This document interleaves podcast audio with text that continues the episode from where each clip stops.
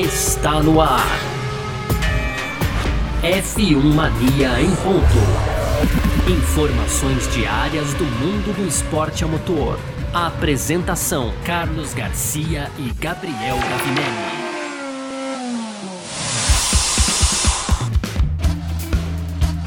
É isso, valeu demais pela sua presença, valeu você que tá junto com a gente por aqui, tá no ar. Mais uma edição do nosso podcast F1 Mania em ponto. A gente que tá sempre por aqui trazendo um pouco do que tá rolando aí no mundo do esporte a motor.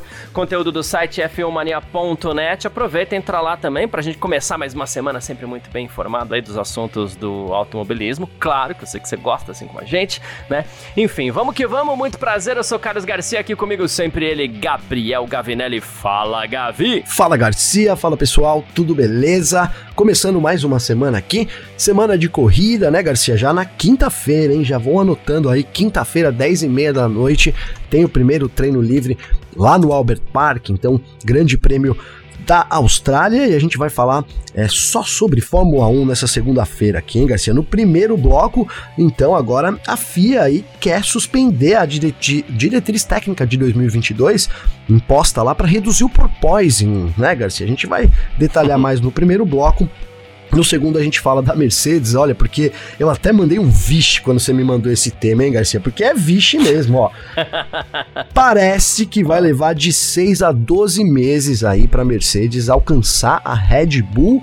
É, eu já vou até já dar um spoiler aqui. Isso se a Red Bull dá férias coletivas hoje para todo mundo lá, hein, Garcia? Mas enfim, vamos, vamos falar mais disso no segundo bloco para fechar as tradicionais rapidinhas. Aí tem AlphaTauri, tem é, Fernando Alonso, aqui também próximo de uma estatística bastante curiosa, Garcia, para fechar é semana também de estreia aí da Stock Car, né? Stock Car Pro Series, Stock Car Series, nesse final de semana lá em Goiânia. E a gente vai falar então da grande novidade do Domingão, apresentado lá no show do esporte da Band.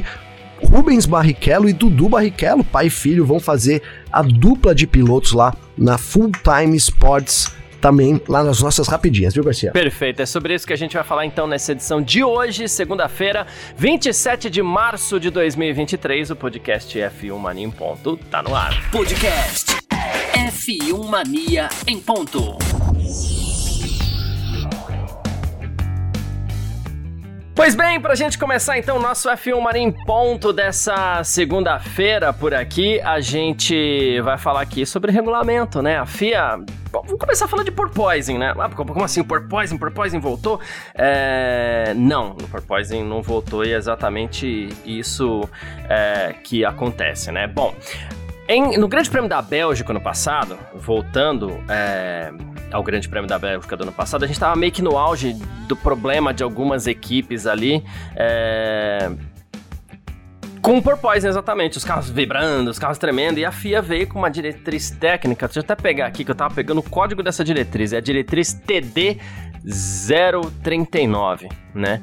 Uh, que depois de, ba de baixar essa nova, essa nova diretriz, né? As equipes elas passaram a respeitar uma medida de força de aceleração vertical por meio de sensores instalados no carro e qualquer carro que excedesse o nível máximo permitido teria que passar por algum tipo de alteração. Aí, para este ano, e aí é uma coisa diferente, e a gente até dá uma gaguejada aqui, porque é um assunto difícil de explicar. Para esse ano, né, é, os carros foram desenvolvidos já com base em um novo regulamento, né? Então a borda do assoalho foi elevada em 15 milímetros. Então a FIA acredita que o problema do porpoising parece ter sido sanado. Né? Parece, tá, Gabi? Mas Aí o que acontece? É, aí de acordo com o Motorsport Itália, a FIA deve suspender a diretriz TD 039 porque já não, há mais, já não haveria mais necessidade de monitorar os saltos, né? É, parece que até no Grande Prêmio de Singapura do ano passado esses controles já tinham sido um pouco aliviados. A FIA ainda não se pronunciou oficialmente sobre a extinção da TD09 agora em 2023, mas parece que vai chegar o momento do relaxamento aí para as equipes é, ficarem livres dessa TD039 e, e aí o meu receio é Parece que o porpoising diminuiu bem, mas parece que tem gente também apresentando um pouquinho aí. Se relaxar pode dar problema, não pode não, Gavi? Pode dar problema, né? Eu não entendi porque, assim... É, tudo, as equipes estão já estão andando limitadas, já estão andando sob a regra, parece que funcionou nesse, nesse quesito, né, Garcia? Era um, um problema ali, era, primeiro que era muito feio, né? A gente sempre falou aqui, pô, os carros pulando tanto, a Fórmula 1, né? É, é, é, assim, era muito feio também, mas era falta de segurança para os pilotos, né? Além de, de, dos acidentes, a gente falou que teve um estudo até que comprovou ali que a força G que exercia, aquilo poderia prejudicar os pilotos ao longo, então, ao longo do tempo, né? E, então é isso. Se, com o relaxamento da regra, talvez as equipes.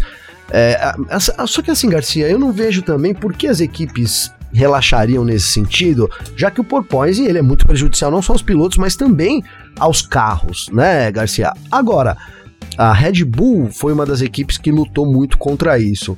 O meu medo disso é a Red Bull sair lá na frente. Por outro lado, eu fico pensando aqui, será que isso também não é uma forma é, de você, isso como depois que a gente conteve tudo certinho e a regra entrou em vigor e agora tá tudo bem, a, a Red Bull tá com uma vantagem muito maior com relação aos rivais, né? Será que não é uma forma é, de meio que de imediato, de certa forma, não sei, é, aí aproximar um pouco o grid da Fórmula 1, talvez uma preocupação que já começa a ter aí também é, lá na Fórmula 1. Fico com essa entre essas dúvidas aí, viu, Garcia? É que a gente vai, vai é, aproximar o grid da Fórmula 1 é, sei lá, sacrificando de novo os pilotos aí, que, é, que também é, pois é complicado, né? Dá, né? né? Beleza, vai lá. Agora, será vira, que as né? equipes não fariam isso em termos, né? Em termos de. Lembra que a gente ficou entrando nessa discussão? Pô, quem é culpado? A FIA ou a Mercedes, né? Uhum. Porque o Hamilton reclamava da dor nas costas lá, mas também não pedia pra equipe ir lá e, e arrumar o carro, né, Garcia? Uhum. Até falei, pô, se eu sou o Hamilton, o Hamilton tinha que chegar lá e falar: vamos, cara, tá me machucando e eu levanto o carro aí, faz o que for possível, né? Mas assim, todo mundo também quer ter, às vezes vale ali aquela uma hora e meia ali com um pouquinho de dor, né, Garcia, para ganhar 0,2 ali, 0,3. Enfim, vamos ver como é que isso vai, vai caminhar. Mas fato é que depois que a regulamentação veio, a Red Bull aumentou ainda o gap dela para os rivais, né? É, então. É... E aí a gente a, a, gente tem essa questão. E a Red Bull realmente dos carros era aquele que parece que menos sofreria com essa mexida e foi o que aconteceu até porque é, a última a última é, a última reta da temporada ali, é, reta final da temporada, ela já não tinha menos, mesmo esse problema, né? Mas enfim, é isso. Por enquanto a gente fica monitorando, porque na última corrida, por exemplo, no Grande Prêmio da Arábia Saudita, o que a gente viu muito foi uma Ferrari ali apresentando alguma coisa de porpoise. A Mercedes não. E a Mercedes tinha um caso mais grave no ano passado, né? Vamos ser justos aqui. Mas nesse ano parece, parece tudo ok. Já a Ferrari, não sei não, ela dá indícios de que tem algum porpoising ali, né? Então, Garcia, a Ferrari é sempre é, é, aquela dúvida, né? Ela foi uma das equipes que sofreu muito e, e que teve mais problema em 2022 para poder resolver o porpoising. Durante os treinos, comentamos aqui, falou, ó, a Ferrari tá pulando bastante. Eu me lembro da Alpine também, né? Tá, tá ali uma forma diferente das rivais. Então, mais um seria mais um problema para Ferrari, cara? Não sei, né? Será que ou, ou, que isso vai liberar uma potência ali para Ferrari, né?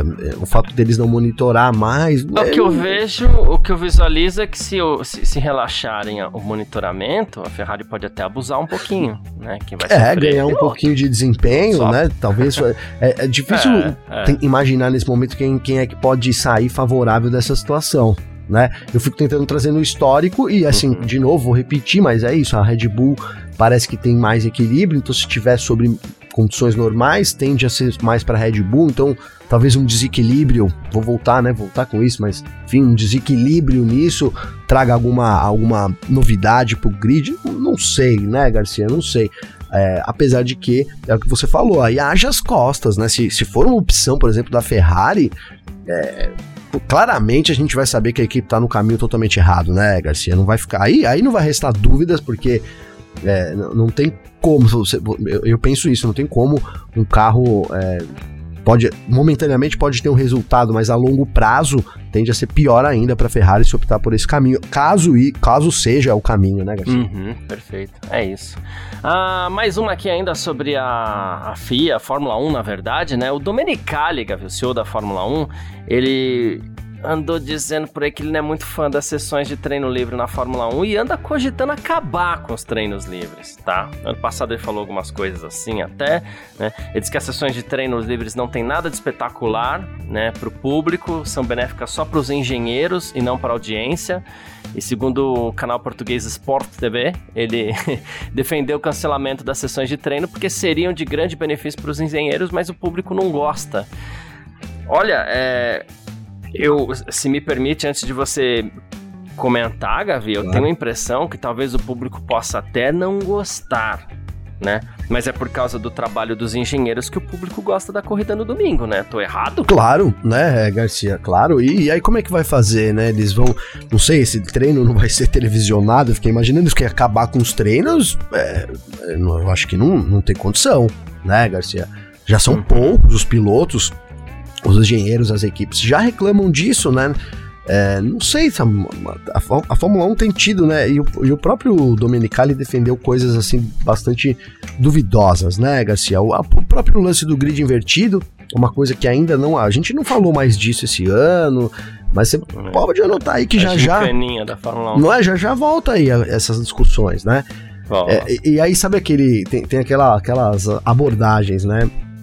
E essa, aquela, aquelas abordagens psicológicas, né? Aí tem a, a tal da pé na, é, pé, porta na cara e o pé na porta. Já ouviu isso, Garcia? Se não, dá, dá um Google uhum. lá quem não ouviu, né?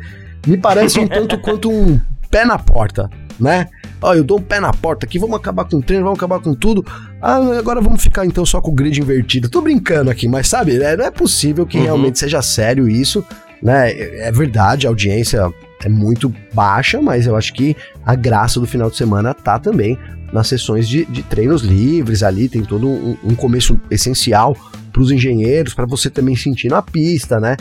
É, vamos fazer um comparativo aqui, por exemplo, a, a, Fórmula E, né? A Fórmula E ela acontece, foi, a gente até esteve em loco lá no, no sábado, ela tem ali um treino na sexta, e, e, e, depois os treinos no sábado. Eu lembro que era num dia só antigamente e era muito difícil, até para você entrar ali, não vou dizer no clima, Garcia, mas para você tá por dentro ali do, do, das curvas, onde cada, cada carro era um pouco melhor, para você ter uma noção para você comentar com base era muito difícil, né? Então acho que é, não sei até que ponto isso não é uma estratégia ali, ó. Vamos acabar com os treinos, depois a gente tira uma coisinha ali, outra aqui e tá tudo certo, viu, Garcia? Né? Pode ser. Não é possível, não é possível, né, Garcia? Mas é isso, gente. Falamos um pouquinho sobre regulamento e tudo mais, algumas diretrizes técnicas da FIA e a gente parte para o nosso segundo bloco. F1 Mania em ponto.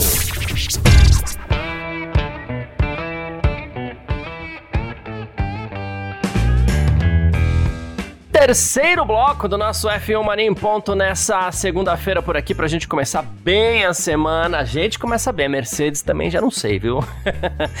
Expectativas da Mercedes depois de alguma reclamação aqui, alguma reclamação ali, depois de carta aberta para os fãs, a Mercedes agora fala sobre sua expectativa para a temporada 2023, tá? É Toto Wolff, né? Ele até acredita que o Hamilton ou o Russell devem conseguir uma vitória no final da temporada, mas ele enfatiza que por enquanto não seria realista querer vencer o Verstappen e o Pérez na Red Bull. Ele falou assim: a gente só tem duas corridas nessa temporada, mas quando a gente olha para as diferenças aí, né, não, não dá, ele falou, né? E aí ele falou assim: eu acho que o nosso prazo para alcançar a Red Bull seria entre 6 e 12 meses, porque é o tempo mais ou menos que levou pra gente no ano passado entender o que estava acontecendo com esse carro. Então é isso, né, Gavi? A Mercedes começou mal ano passado, é bem aquilo que a gente falou pelo menos eu, eu posso estar muito errado, mas acho que o, o Toto Wolff falou basicamente o que a gente interpretou aqui. A Mercedes começou mal, alcançou a Red Bull, deu um passo para trás ao insistir nesse projeto, né? É, exatamente, Garcia, deu um passo para trás é, ao insistir no, no, projeto, né? Claro isso, né? Claro, podia estar tá mais à uhum. frente, né? Podia estar tá mais à frente nesse momento. Então, ali, ah, vou usar marra, né? Talvez ter dominado tanto tempo, né? Ali a, a, a, confiança no trabalho, né, Garcia? A gente fica tentando imaginar aqui por que não mudar, porque também não era tão óbvio no ano passado, né? No ano passado as equipes eram o primeiro ano, tava. Né, eu acho que esse ano, depois, né, depois do Aston Martin, aí, depois do Aston Martin ter, ter vindo com um conceito Red Bull e ter dado o salto que deu no grid, aí, aí foi um cala-boca para todo mundo, sabe, Garcia? Né? Ali uhum. mostrou ali que é, o conceito que a Red Bull fez pode não ser um, um, único conceito, até já falei isso aqui, porque eu, claro, você vai falar para mim, né, que os engenheiros vão xingar a gente, pô, mas tem várias formas de chegar, tem várias formas, mas, é, mas a Red Bull chegou primeiro e aí talvez essa outra forma seja mais difícil de encontrar, pode ser até mais eficiente, né? Então, é, o tempo que vai levar vai, talvez não compense, né? E você precisa na Fórmula 1 como qualquer esporte, né? Você tem que ser imediatamente competitivo, né? Ainda mais se tratando de uma, de uma equipe como a Mercedes, que está acostumada a vencer, que tem ali toda uma pressão por vencer, né? Tem tudo.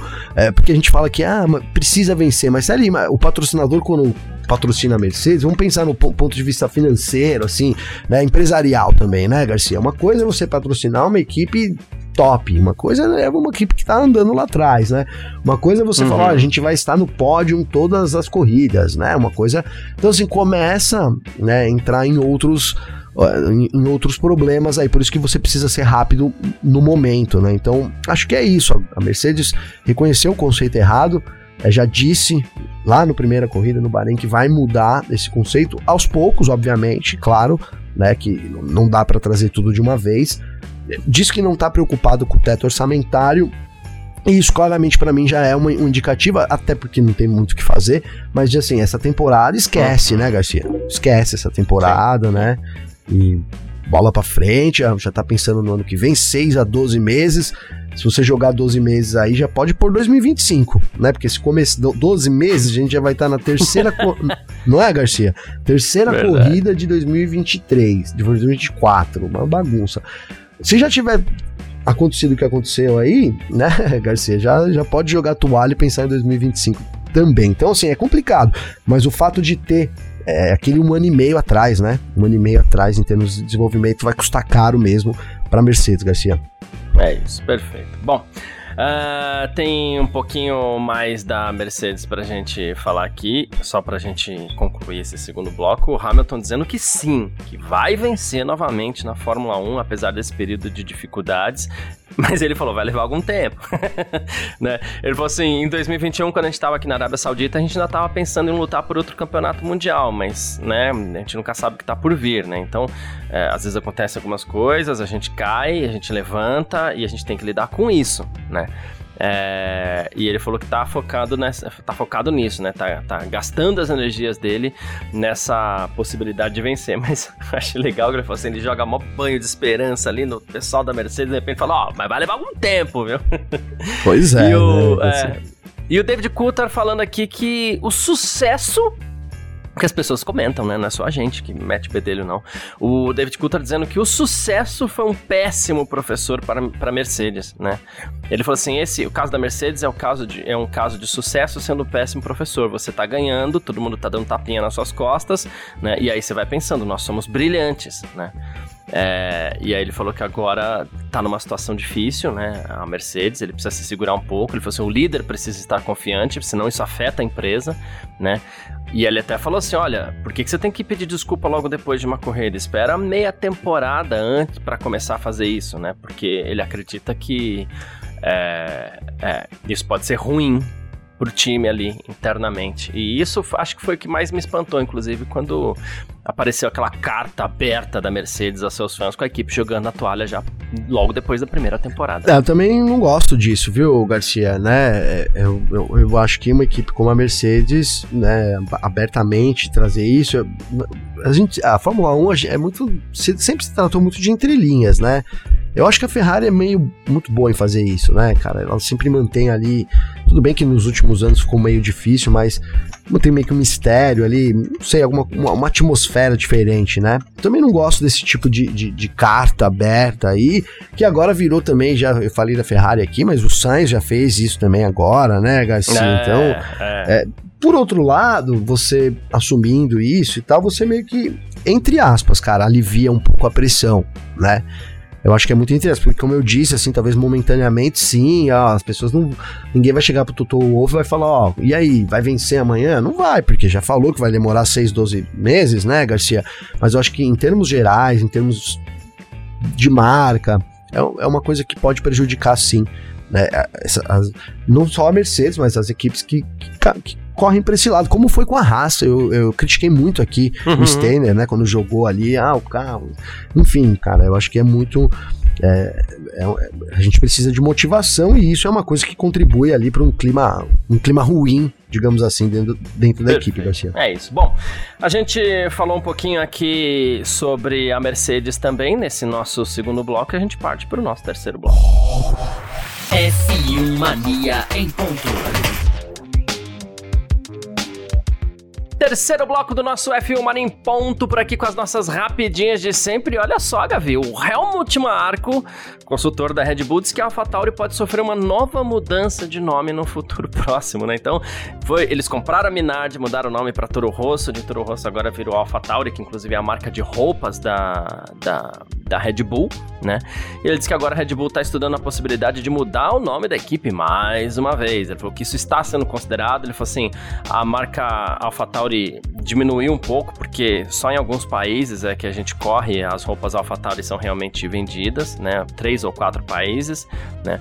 Ele falou assim, a gente precisa trazer mais dinheiro, melhorar os resultados, né? Então, provavelmente, a ideia seria... É mudar o nome para um outro produto, para uma outra subsidiária da Red Bull, algo que, digamos, esteja mais é, em evidência no mundo inteiro, né? Compra Heineken, né, Garcia? E bota Heineken. aí, é. puta, ia ser é. sucesso, imagina.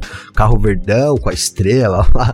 Não, tô brincando, né? Eles apostaram nesse lance do, da, da marca de roupa, mas realmente uma aposta curiosa, né, Garcia?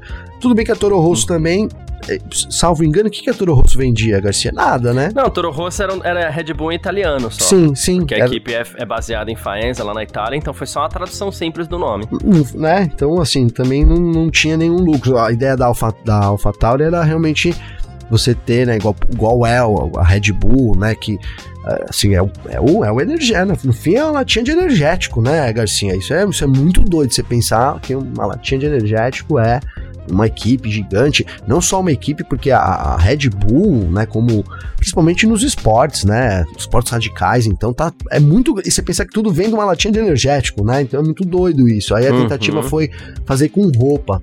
Né, não sei, aí eu brinquei o negócio da Heineken, mas é um negócio que daria certo, né? Se uma marca de outra, outra bebida, alguma outra coisa assim, vamos ver. Né? Ou talvez ela volte ali também. É um nome que remeta apenas a, a a sênior, né? Como, como sempre foi. E lembrando aqui, para finalizar, Garcia, que teve uma época que a Toro Rosso ali na transição falava: não, daqui a um tempo nós seremos é, independente. Você lembra dessa história que, que passou aí por um tempo, né? Sim, sim. Então a gente vê que isso aí é só historinha mesmo, né? Eu, eu quase acreditei durante algum tempo, viu, Garcia? Mas é isso, tem mais uma aqui pra gente, o Alonso, né? Ele tá próximo de uma, de uma estatística curiosa, viu, Gavi? Algumas são muito legais, outras nem tanto, né?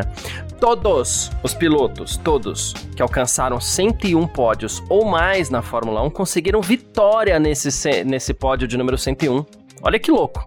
Centésimo primeiro. Que louco. Né? É, todo o centésimo primeiro pódio de um piloto foi vitória, né? E o Alonso, ele está agora com 100 pódios. Então, a gente vai ver. Só, 100, só cinco pilotos conseguiram 101 pódios. Alan Prost, que venceu no 101. Michael Schumacher venceu no 101, Lewis Hamilton venceu no 101, Sebastian Vettel venceu no 101 e Kimi Raikkonen no, venceu no 101, né? Uh, e o Alonso estaria perto dessa marca aí do pódio 101. Vai vencer ou não vai vencer no 101? Mano, essa, essa, essa estatística é é, é, sombria, né, cara? É aquele negócio que até arrepia, né? Você fala, meu Deus, cara, será que vai vencer? Dá, dá, uma, dá uma fé, né, Garcia? Dá, dá, dá. Dá, uma fé, cara. Assim, e, e, é, e é um. Se fosse o sei lá, né, o Tsunoda, sei lá, o Hamilton, era mais difícil, porque... Não, tá, é o Alonso é o, ainda, o só Alonso, pra ajudar, né? É, que tá, que assim, a gente falou, esse tiver um vacilo da Red Bull ali, ele, ele é o cara que vai vencer, não tenho dúvidas. Ele vai estar tá ali pronto para isso. E por que não ser na Austrália para continuar com essa, é, com essa estatística tão curiosa, né? Enfim, mais uma aí dessas para aqueles que acreditam que o Alonso vai vencer na temporada, assim como eu, Garcia, mais uma mais uma esperança aí que isso pode acontecer já na Austrália nesse final de semana. E aí vai valer a pena, não que não, não valha, né? Mas vai valer muito a pena ficar acordado ali das duas às quatro da manhã e depois se emendar um parque fechado, enfim, né, Opa. Garcia? É, vai ser muito bom se o Alonso vencer. É isso. Bom, uh, mais uma aqui, a gente fala agora do Rubens Barrichello, Gavi. Olha que legal, cara. Ele anunciou que vai ser companheiro de equipe agora do filho dele, o Dudu Barrichello, na full time ali, em 2023. Né? Que momento, né? Eles inclusive fizeram esse anúncio lá no show de esporte da Band ontem tal. O Barrichello disse que tá todo emocionado. Ele falou assim: inclusive os textos do Barrichello, cara, eu não sou pai, você é Gavi e eu acredito, eu tenho certeza que você vai concordar comigo que os textos e as palavras que geralmente o Barrichello direciona aos filhos são tocantes, né? E, e yeah. ele é. falou assim: que felicidade anunciar nessa, na nossa equipe meu companheiro de vida, a sua felicidade contagiante, meu filho. Que sejamos sábios para lidar com as dificuldades, para que tenhamos sempre essa parceria linda de vida. Mérito teu ter acelerado tanto na sua estreia na Stock. Parabéns, te amo, Dudu. E, e aí anunciou que ele vai correr na, na Stock nesse ano de 2023 como companheiro de equipe do pai. Que legal, né? Que legal, né? Muito surreal até isso daí, viu, Garcia, né? Surreal, Sim. cara. Dudu agora vai correr na Stock companheiro do Barrichello, cara. É uma coisa meio, né, assim, surreal. Quando eu li ali, quando eu vi o anúncio, eu fiquei ali de boquiaberto com isso. Eu imagino pro Rubinho como, como vai ser né, ter ali o tempo todo, como vai ser gostoso por um lado, e mas como também é dificultoso, o próprio Barrichello, cara, ele foi muito amoroso nas palavras dele, obviamente. É, eu vou até eu abrir aqui também para resgatar aqui, mas ele, ele já coloca, né, cara, um negócio assim, né, ó, é, que sejamos sábios para lidar com as dificuldades, para que tenhamos sempre essa parceria linda de vida. Porque não é fácil também ser companheiro de equipe ali, não, né, Garcia? Não, não, não né? É muito doido, é muito doido. Então isso, desejo isso também, né? Que, que tenha aí, né? Que eles, eles tenham sapiência para manter essa relação tão legal aí. E, e, que, óbvio, eu imagino que o Barrichello vai dar uma ajuda pro Dudu nessa, Opa, né, Garcia? Certeza, Pelo menos certeza, as claro, técnicas claro. ali, né? Com certeza o, o Dudu tá. E, e, aí tá muito bem assessorado pelo Barrichello, né, cara? Uh, mas é isso. Quem quiser entrar em contato com a gente sempre pode, através das nossas redes sociais pessoais. Pode mandar mensagem para mim, pode mandar mensagem pro Gavi também. Como é que faz falar contigo, Gavi? Garcia, para falar comigo tem meu Instagram, arroba Gabriel Gavinelli com dois L's. Cara, eu queria ah, mandar um abraço só pra quem? Pro Brunão, velho. O Bruno César. Sabe o Bruno César que sempre tá junto com a gente? Sim, sim, sim. Ele foi fiscal, já até falei aqui lá na Fórmula E, e aí encontrei ele lá, pô, foi legal demais o bate-papo. E hoje ele me mandou uma foto que ele ficou ali na curva 5, Garcia. A curva 5 era uma das curvas que tava dando mais encrenca ali na Fórmula E, né, cara? E ele ainda falou pra mim, ó, eu vou eu vou levar uma peça para casa, cara. E não é que ele levou um pedacinho para casa mesmo? Tá aqui um pedacinho, um pedacinho da asa que quebrou do acidente, cara. É, da Invisible, né? Ali eu acredito que seja é. Do, do Buemi. Depois ele me corrige aqui.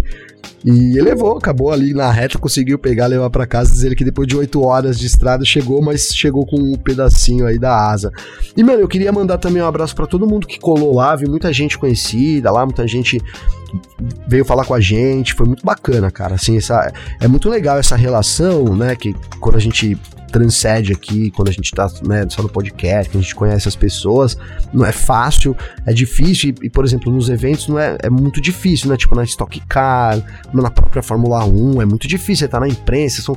mas a Fórmula E, isso é legal, Garcia, porque aquele Village Center que eles promovem, né?